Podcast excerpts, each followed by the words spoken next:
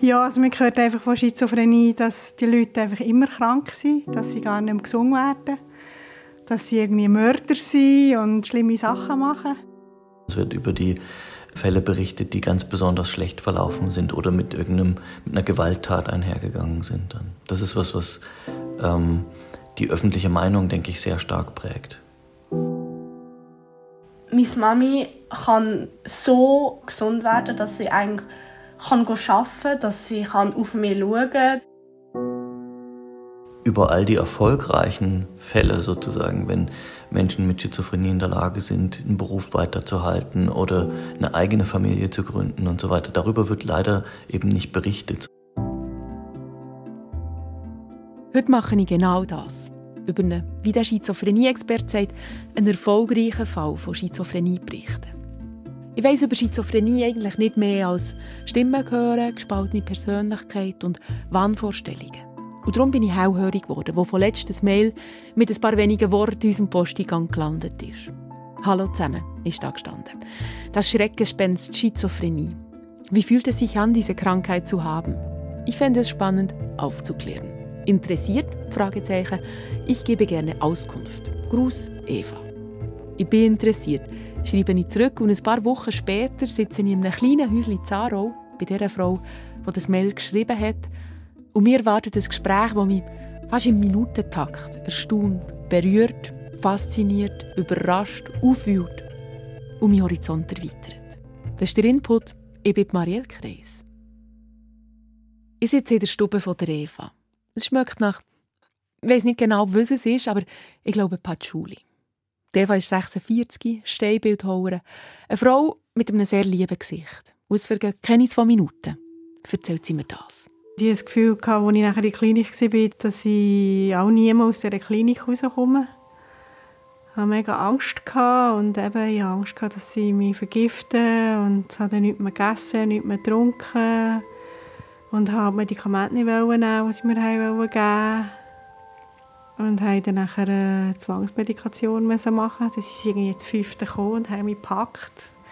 Die haben mich mit der Kraft, die ich hatte, und die war ziemlich viel, gewesen, gewehrt und haben mich am Türrahmen gehabt und dann haben sie irgendwie ja, mit Dauerkraft haben sie mir nachher die Spritze gegeben. Und dann habe ich das Gefühl, jetzt bringen sie mich um. Jetzt ist es gesehen, es ist fertig. Ja, das war eigentlich das Schlimmste, was ich erlebt habe. Mhm. Wir sind schon mit drin. ähm, ich lache ein bisschen verlegen. Äh, fast ein bisschen überfordert bin ich. Äh, schnell, muss jetzt schnell Ich schaue auf meine Notizen, die vor mir auf dem Tisch liegen. Wir sind so unvermittelt schnell bei dem Punkt, den ich als allererstes in Verbindung bringe mit Schizophrenie. Bahnvorstellungen. Ähm, eigentlich hätte ich weniger steil einsteigen in das Gespräch, ich mich herentasten, ganz säuferlich an die Frau, die da vis-à-vis sitzt. Ich wollte sie eigentlich zuerst fragen, was sie für Hobbys hat, was ihr eine Freude macht im Leben. Aber ich habe die Frage irgendwie verpasst und Eva ist nicht eine, die man heiß Brei umredet und darum sind wir jetzt eben schon mit drin in ihren Wahnvorstellungen. Also da habe ich auch noch die Angst, ich sterbe, wenn ich einschlafe. Oder dass ich das Gefühl habe, meine, meine Tochter ist tot. So sehe ich eigentlich immer mit dem Tod hängen zusammen und das ist fast nicht auszuhalten. Wenn ich es nicht wüsste, ich komme nicht so viel auf die Idee, dass die sensible Frau vor mir schizophren ist. Schon nur das Wort schizophren. Es geht mir schwer über die Lippen weil sie in der Umgangssprache so lapidar, so unüberlegt mal hergeworfen wird, so falsch eingesetzt wird. Die Halluzinationen, die Wahnvorstellungen, die haben sie während zwei, drei Wochen, erzählt mir Eva. Und legt gleichzeitig ein Mäppchen vor sich auf den Tisch, zieht ein A4-Blatt daraus raus und schiebt es mir über den Tisch. Es ist ein Selbstporträt. Eins, das zeigt, wie sie sich fühlt, wenn sie in ihren Wahnvorstellungen mit drin ist der Kopf hat wie ein Loch, wo, wo Blut rauskommt. Und das läuft auch aus Gesicht ab. Und die Augen sind eigentlich am Grennen. Und ja, halt traurig. Mit, mit Angst und Schrecken irgendwie gezeichnet. Und in diesem Blut ist, ja, ist ein Totenkopf versteckt. Mhm. Ja. Ja, dann geht es mir aber schon nicht mehr so gut. Das ist schon ein krasses Bild. Ja, das ist ein krasses Bild. Es erstaunt mich, mit was für eine Klarheit Eva über ihre Wahnvorstellungen reden kann. Wie klar dass sie erzählen kann, was sie noch wahrnimmt in, in dieser Extremsituation. Ja, also ich habe immer noch eine klare, eine klare Seite während dem Schub. Es ist zwar so, dass sich das Hirn koppelt sich wie ab und zeigt mir irgendetwas, eben die Wahnvorstellung. Aber ich habe wie zwischen ihnen noch wie handeln. Das ist zwar komisch, weil das Hirn ist schon eigentlich wie weg. Aber äh, ja, ich nehme das einfach noch so wahr, so fest. Und der Wahn ist natürlich auch, das ist eine Realität, also da kann man nichts machen. Also dann, als ich das Gefühl hatte, Nina ist tot, habe ich sie gesehen und habe nicht geglaubt, dass sie lebt. Also das Hirn, das macht einfach so klare Anweisungen, dass man da gar nichts dagegen machen kann. Ich finde es so unglaublich, was das Hirn da der Eva plötzlich einfach so vorgaukelt. Was passiert da genau?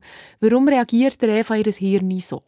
Das frage ich den Schizophrenieforscher Sebastian Walter. So wie wir die Daten im Moment interpretieren, ist es so, dass wir davon ausgehen, dass als erstes so eine schwere Angst kommt. Die kann durch den Stress zum Beispiel getriggert sein. Und dann kommt es dazu, dass Erklärungen dafür herangezogen werden. Und die Erklärungen sind sehr häufig solche Dinge von man wird vergiftet, ähm, es wird ein Komplott geführt, quasi, dass die Nachbarn mit Strahlung irgendwie was verändert haben in der eigenen Wohnung und so weiter. Es kann, kann sehr bizarr werden, was da gedacht wird. Und das sind in der Regel alles Erklärungen, um mit dieser Angst klarzukommen. Zurück ins Wohnzimmer der Eva. Links von mir hat es eine knallgrüne Wand mit zwei Bildern. Je mit einer offenen Hand drauf. Eines von vorne, eines von hinten.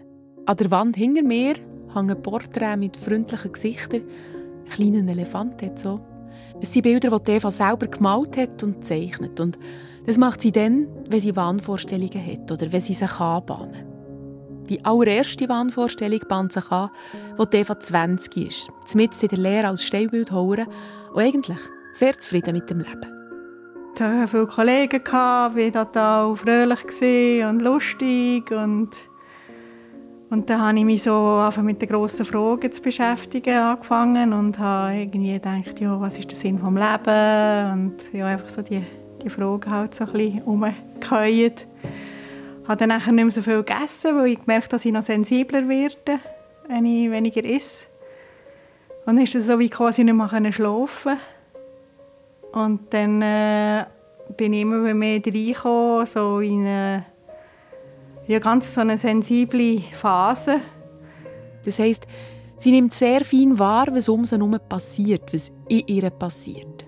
Eigentlich schön, ja. Aber dann hatte ich nachher so wie eine, eine Erleuchtung. Also es hat mich dann wirklich so ins Hirn getatscht und dann paff, war alles klar plötzlich. Alle Fragen waren geklärt und ich wusste, wie es läuft. Und ja, das war irgendwie ein mega krasser Moment, gewesen, so wie eine Erleuchtung halt, ja.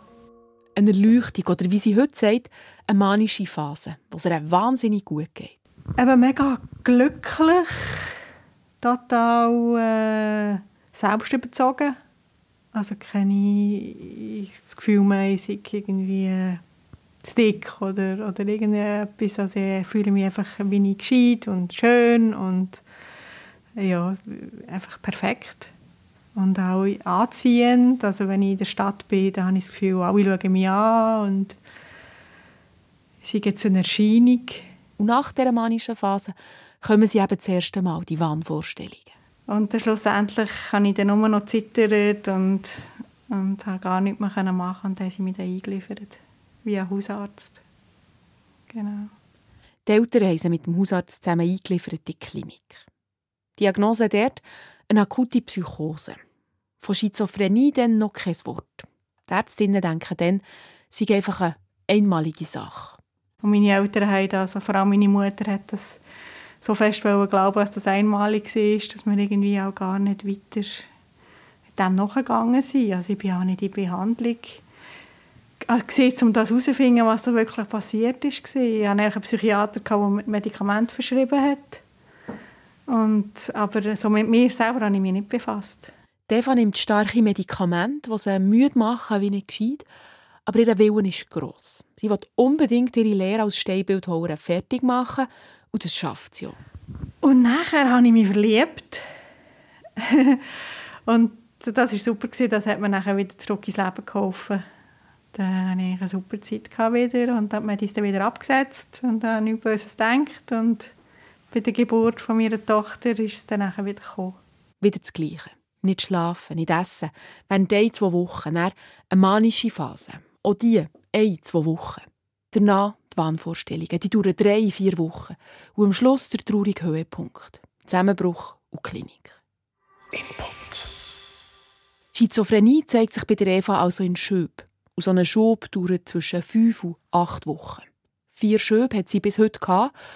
Und immer liegen mehrere Jahre dazwischen. Vier, fünf, sechs. Das ist das, was mich sehr überrascht. Ich habe immer gedacht, Schizophrenie sei ein Dauerzustand. Ja, das gibt es schon auch, aber...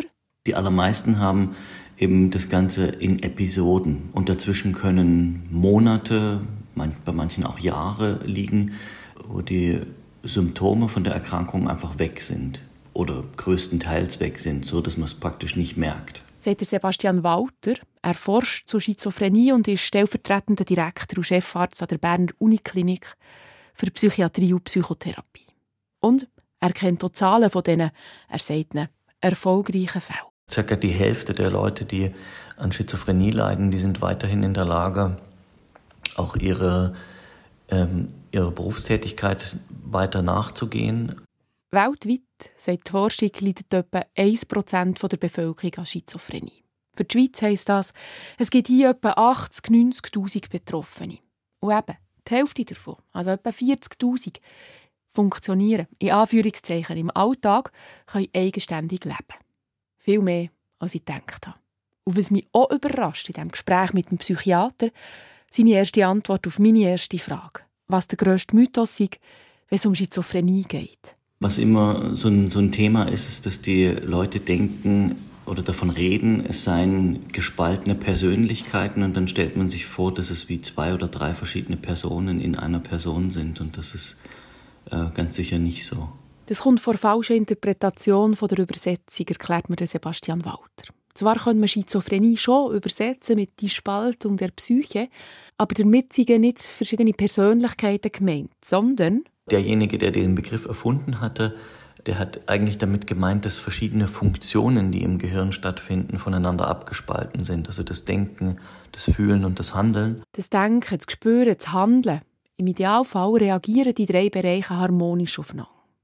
Wir sind aktiv, wir haben viele Gedanken, wir fühlen uns gut. Oder wir sind träge, wir haben wenig Gedanken und fühlen uns nicht gut. Und bei den Patientinnen und Patienten mit Schizophrenie kommt es eben vor, dass ein, einer dieser Bereiche zum Beispiel völlig ähm, aus der Reihe schlägt und was anderes macht als die anderen Bereiche. Und das, da kam dieser Begriff her. Ich erzähle am Schizophrenieforscher von der Eva, wie sie ihre Krankheit erlebt, wie sie damit umgeht. Der Sebastian Walter nimmt gern Bezug auf die Eva. Aber ich glaube, was, was wichtig ist zu verstehen, ist, wir nicht das gesamte Bild abdecken, wenn wir, wenn wir jetzt über einen Fall reden, dass, dass eben so viele verschiedene Varianten davon auftreten können von der Erkrankung und manche Menschen auch zwischen den Episoden sehr starke Symptome haben, die dazu führen, dass sie beispielsweise ihre Rolle in der Familie oder der Gesellschaft so nicht richtig wahrnehmen können. Und jeder Betroffene, jede Betroffene hat andere Symptome. Gewisse hören zum Beispiel Stimmen, Eva aber nicht. Eva hat es vorhin gesagt. Sie kann nicht genau sagen, warum sie plötzlich an Schizophrenie erkrankt ist. Und ich frage Sebastian Walter, wie es dazu kommt, dass jemand Schizophrenie hat, jemand Schizophrenie überkommt. Er erklärt mir, man kann es für die einzelne Person nicht genau sagen. Was man aber aus der Forschung weiss, die Ursache, der Anfang liegt weit weg von der ersten Phase, wo man sieht, dass jemand krank ist. Wir wissen, dass ein Teil des Risikos für Schizophrenie sozusagen dann genetisch vermittelt ist. Das sind keine einzelnen Gene, sondern meistens sind das so Muster von verschiedenen Genen, die betroffen sein können. Die Genetik ist eine Sache und dann ähm, ist das zweite, sind so Veränderungen oder Einflüsse während der Hirnreifung und das passiert im, in der Gebärmutter während der Schwangerschaft und kurz danach. Und da sehen wir, dass die Menschen, die später an Schizophrenie erkrankt sind, ähm, dass die so Hinweise dafür haben, dass die Ausreifung des Gehirns ein bisschen anders verlaufen ist als bei den anderen, die keine Schizophrenie bekommen haben wenn zum Beispiel in der Schwangerschaft eine schwere Infektion bei der Mutter hat stattgefunden. Aber man darf sich das jetzt nicht so vorstellen, dass man sagt, wenn eine Frau in der Schwangerschaft eine Infektion hat, dann wird das Kind später auch ganz sicher an Schizophrenie erkranken. Das ist nicht so.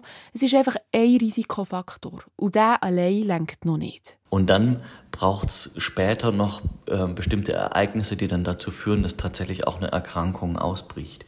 Viele von denen Menschen, die sozusagen das Risiko tragen, die werden später nie wirklich krank. Ja?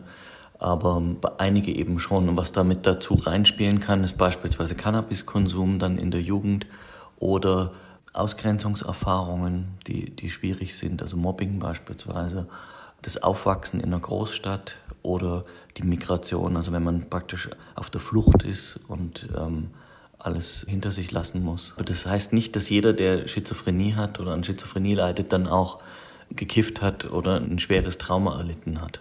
Viele von den Menschen, die sozusagen das Risiko tragen, die werden später nie wirklich krank. Ja. Also kann ich einfach ein bisschen Platz sagen, es ist einfach vielfach auch ein ganz ein blöder Zufall von verschiedenen Ereignissen.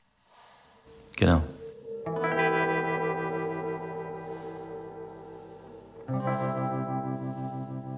Zurück in die Stube von der Eva. An der Wand hinter mir, oberhalb vom Elefant, hängt ein Didgeridoo.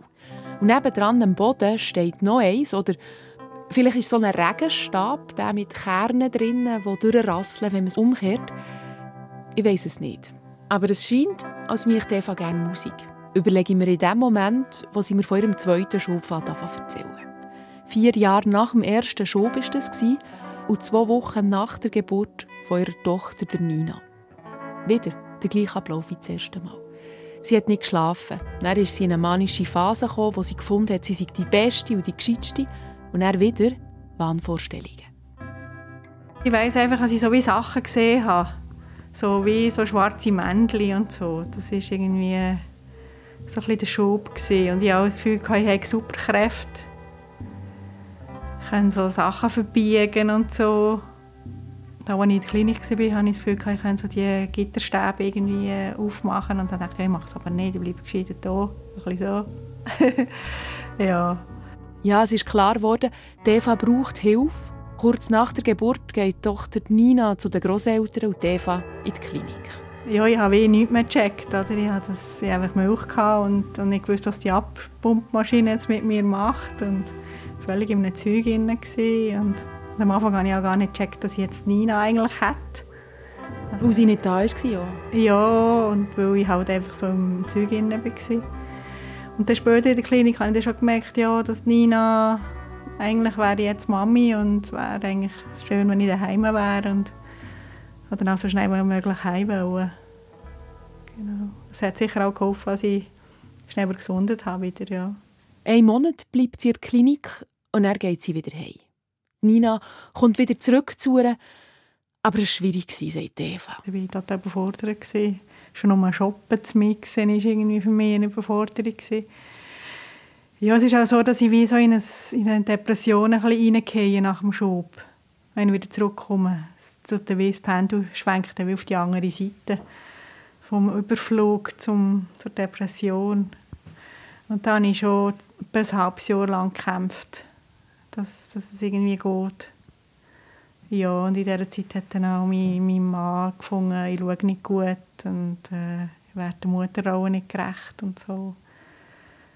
Aber äh, wir haben es dann gleich geschafft, ja. Und meine Mutter ist natürlich viel gekommen und hat mir geholfen und das schon. Nach dem zweiten Schub geht Eva in Therapie zu einer Psychiaterin. Dort fällt sie Diagnose Schizophrenie. Es hat ihr sehr geholfen, sagt Eva. Sie konnte anfangen lesen über die Krankheit und verstehen, was da mit ihr passiert in diesen Schüben.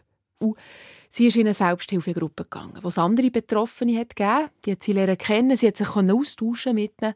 Es hat ihr gut getan. Aber ja, Der zweite Schub hat Spuren hinterlassen. Eure Beziehung. Es war mega schwierig. Also er hat das überhaupt nicht verstanden, was mit mir los ist. Er hat auch äh, ghanaische Wurzeln. Er hat äh, so das Gefühl, gehabt, er sei vom Teufel besetzt. Also es war gar nicht schön. Gewesen. Und wir haben uns nachher auch getrennt, weil er nicht klar ist mit dem. Aber erst später, mit, wo Nina schon zwei war. Aber eigentlich hat das wie einen Bruch gegeben, unsere Beziehung, die mega schön war vorher. Ja, das hat schon viel kaputt gemacht. Es ist ihr Los, sagt sie traurig. Dass noch keine Beziehung so einen Schub überstanden hat. Es ist wie zu viel. Es ist also er hat dann einfach auch nicht mehr mit jemandem zusammen sein, der die Krankheit hat. Das hat mich sehr überrascht. Weil ich erzähle es eigentlich auch vorgängig, dass ich das habe. Und dann sagen sie, ja, ja, kein Problem, das schaffen wir schon. Und wenn es dann kommt, dann sind sie dann gleich überfordert. Eva nimmt ein weiteres Blatt aus dem Mäppli, drauf, das mal ein farbiger Kopf in freundlichen Farben. Hellblau, Gibbeli-gelb und grasgrün. Es zeigt, wie sich Eva fühlt nach einem Schub. Ja, das ist eigentlich so so ein das Verkehrte, das Abgespaltene, wo ich nachher, wenn ich wieder so quasi ankomme auf der Erde, dass ich dann wie irgendwie nicht so recht checken, was ist richtig, was ist falsch, was, äh, was muss ich machen und was nicht. Also ist irgendwie alles, muss ich wie neu lernen. Es ist irgendwie äh, auf dem Bild halt so verschoben alles. Also das Auge ist unten eins und das Mund ist oben und ja, es ist ist aber echt schwierig, um wieder Fuß zu fassen. Was heisst das, du musst alles lernen, wieder neu? Was, was heisst das genau? Ja, schon nur Essen wieder irgendwie, dass das, dass das durch mich durchgeht und dass, dass, dass ich das muss machen überhaupt. Das, das ist irgendwie gar nicht wichtig, so in einem Schub. Also Schlafen ist nicht wichtig, äh, Essen ist nicht wichtig. Es ist irgendwie alles nur noch geistig. Und äh, ja, so die alltäglichen Sachen bin ich irgendwie nicht mehr fähig. Die Eva muss nach jedem Schub wieder auf die Beine kommen, ihr Leben neu aufbauen. Und das dauert etwa zwei Jahre. Kurz vor 30 ist sie nach dem zweiten Schub und der langen Erholungsphase und sie findet wieder, den Tritt zurück ins Leben. Arbeitet wieder als Steinbildhauer. Und dort war ich im Atelier, wo ich zu viel selber machen konnte. Also ich konnte mit den Kunden reden, Entwürfe machen und dann die Ausführung machen. Also da habe ich 80 Prozent geschafft. Und ja, ich hatte eigentlich einen coolen Partner und wir haben viel Zeug zusammen gemacht und es war eigentlich gut. Gewesen, ja. Dann sind wir auch auf Kuba Velofahren, zwei Monate mit der Tochter und äh, eigentlich gut gelebt. Eva schaut an die Wand links von sich. Dort hängen 17 Fotos in Bilderrahmen. Darauf ist immer das gleiche Mädchen. Einfach immer ein Jahr älter mit dunklen Kruseli und immer mit einer Zugetti in der Hand. Es ist die Tochter von der Eva, Nina. Heute ist sie 20 und auch sie denkt gerne zurück an die lange Velotour durch Kuba. Die Reise, die, das war so eine schöne Zeit und auch mega so gesehen, wie die Leute leben und einfach so zusammen können reisen und eben das Zusammenhaben und neue Sachen sehen und für mich ist das auch schwierig so Reisen zu machen, weil sie halt oft auch Angst hat, weil es halt auch Stress bedeutet für sie. Aber weil eben ihr damaliger Freund das auch recht geplant hat mit ihr, hat sie wirklich es auch mega geniessen und ich auch. Und es waren mega schöne Erlebnisse, die wir dort hatten. Nina ist heute Tänzerin und Choreografin. Trotz der schwierigen Zeiten, die sie zusammen mit ihrer Mami durchgemacht hat, sie scheint mir eine sehr aufgestellte junge Frau zu sein, die ihre Mami schambar gerne hat und auch bewundert. Also, ich würde sie mega aus ähm, zuvorkommende. Sie ist immer da, sie ähm, bringt alles unter einen Hut, sie schafft alles alleine. Also wir sind auch das Zweite, wie seit, seit ich drei bin in diesem Haus jetzt.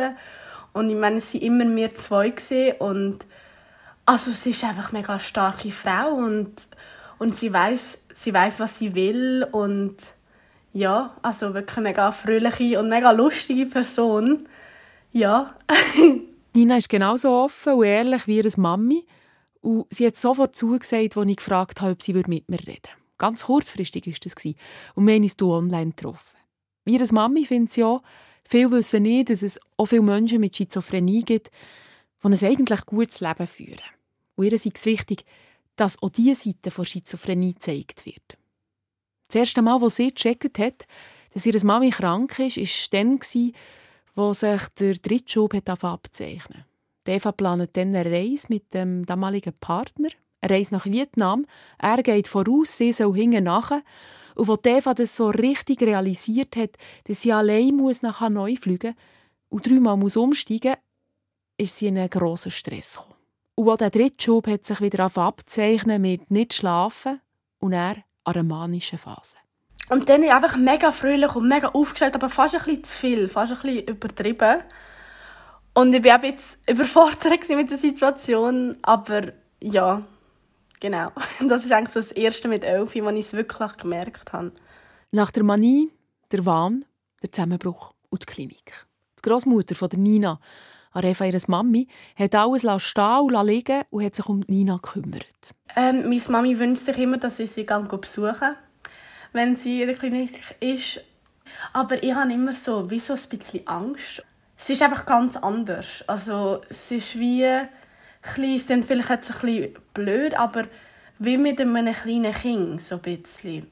Irgendwie mega so zierlich und so mega, dass sie mich immer umarmen will und so. so einfach ganz eine andere Persönlichkeit von einer, die ganz ungewohnt ist. Also nicht so die starke Frau, die da ist für mich und wo mich so ein beschützt und so. Und das ist halt wie nicht, wenn sie dann dort ist und so. Und darum bin ich oft sie nicht besuchen. Und dann, als sie zurückkam, ist auch wie so ein gewisser Abstand zwischen uns. Gewesen. Ja, es ist auch, weil wir haben recht eine enge Beziehung und halt immer, wenn sie zurückkommt, ist es wie ganz anders. Ja. Wieder zusammenfinden nach dem Schub, das ist etwas, was sich auch beim vierten und bisher letzten Schub wieder gezeigt hat. Es rüttelt das Leben, die Beziehung von diesen beiden immer wieder auf. Aber sie haben sich immer wieder gefunden. Nicht zuletzt eben, und das ist jetzt meine Interpretation, weil Eva ihrer Tochter gegenüber immer sehr offen umgegangen ist mit dieser Krankheit. Und mit der Aufklärung über Schizophrenie schon sehr früh hat angefangen. Die Mami hat ähm, ein Buch gekauft. Es hat mir zwar immer ein bisschen Angst gemacht, aber es ist so um einen Fuchs gegangen, also um eine Fuchsmama und ein, ein, Fuchskind. Und die Mutter hat eben paranoide Schizophrenie gehabt, und dann hat sie so einen grünen Mantel gehabt. Und immer, wenn die Mami krank geworden ist, dann hat man den grünen Mantel angelegt und nachher wie wieder ausgezogen, wenn es wie wieder normal oder wie vorbei war. Das ist wie auch so, es ist wie eine Verkleidung oder also nicht eine Verkleidung, aber es ist wie einfach ein Zustand, wo viele Sachen kommen, die vielleicht nicht so gemeint sind. Und genau das findet Nina das Allerwichtigste als Kind von einer Schizophrenie Betroffenen. Über die Krankheit Bescheid wissen, informiert sein was passiert, dass es in dem Moment nicht das Mami oder der Papi oder der Onkel oder wer auch immer ist, dass es wirklich einfach die Krankheit ist, die recht oft eingreift, Sachen sagt oder Sachen macht, die vielleicht unverständlich sind. Und dass man auch ja, dass man vielleicht in den Kings wie erklärt und es nicht probiert verheimlichen, weil es fällt eh auf, also man merkt es schon.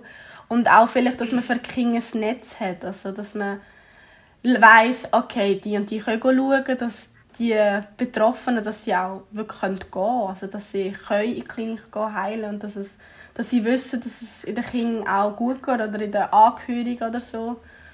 Ja. Zurück ins Wohnzimmer von der Eva.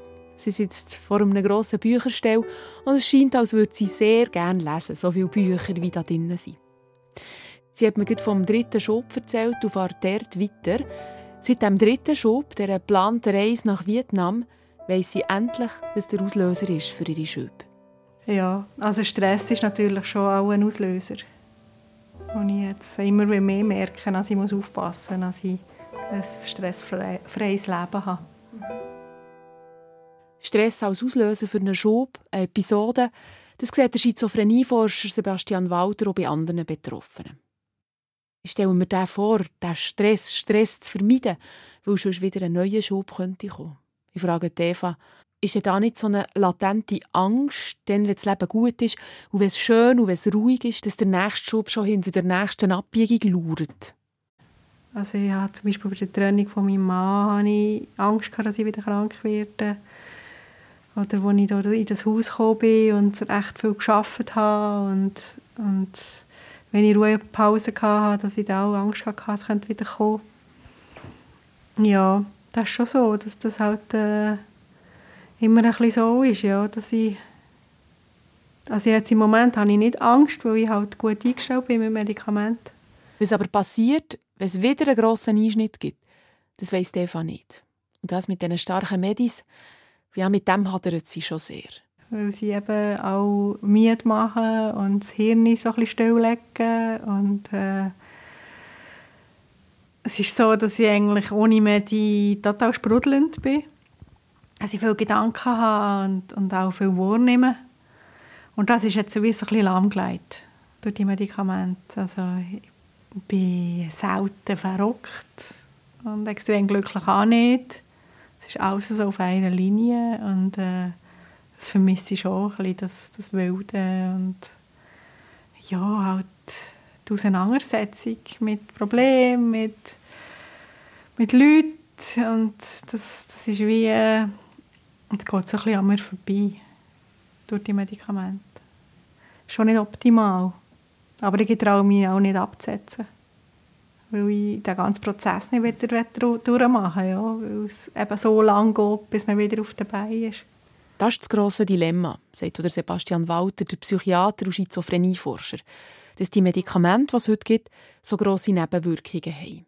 Und er erzählt mir... Heilung gibt es im Moment leider nicht. Das kann man, kann man so sagen. Was... Ähm was es aber gibt, ist eben, dass es Menschen, es gibt Menschen, die im, im Alter weniger Schübe haben. Es gibt Menschen, die nur ein oder zwei Schübe in ihrem ganzen Leben haben und danach nichts mehr. Und es gibt eben leider welche, die haben immer wieder diese äh, Formen. Deswegen ist es auch wichtig, ähm, sich eben Hilfe zu suchen und äh, auch mit daran zu arbeiten, wie man denn mit dieser Erkrankung leben kann und wie man äh, wie man sich darauf einstellen kann, was jetzt wieder passiert. Genau, das hat Eva gemacht. Darum hat sie bei ihrem vierten und letzten Schub 2018 selber die Reissleine ziehen und sich in eine Klinik einliefern, wo sie sich so gut gespürt hat, den Ablauf so verinnerlicht hat.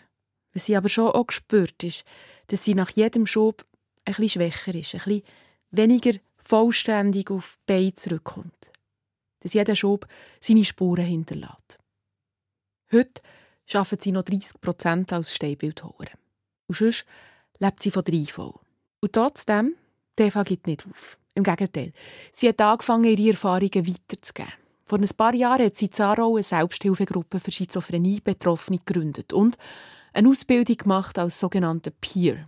Ja, die Peer-Ausbildung, ja. die, die habe ich gemacht, um eigentlich zu arbeiten auf dem. Also das ist äh, eine Ausbildung, wo man kann machen, wenn man eine psychische Krankheit hat. Und äh, in dem geht äh, ein bisschen mehr als ein Jahr, die Ausbildung, so ein Modul. Und man tauscht sich aus, man, man redet über die eigene Krankheit und äh, tut nachher eigentlich als Peer arbeiten, also auf der, in der Klinik, um Leute, die das Gleiche haben oder Ähnliches haben, zum Betreuen, zum Aufklären, zum Hoffnung machen. Sie ist hier einen Tag in der Woche in der Tagesklinik arbeiten als Peer, hat aber gemerkt, es wird zu viel. Es geht ihr jetzt nach. Und sowieso, die Selbsthilfegruppe, es ist langsam Zeit zu hören. Sie findet, sie hat genug geredet über ihre Krankheit und möchte jetzt einfach ihr Leben genießen, trotz und wegen der Schizophrenie.